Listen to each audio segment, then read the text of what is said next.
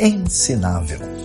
Salmo capítulo 32 tem um conselho que parece um tanto quanto engraçado.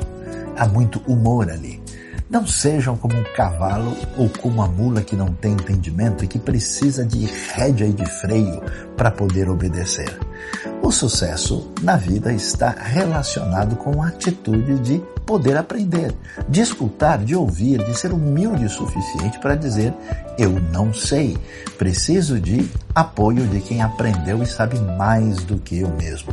Portanto, se você quer ter uma caminhada de sabedoria, de bênção e de sucesso, escute o conselho do Salmo e seja ensinável.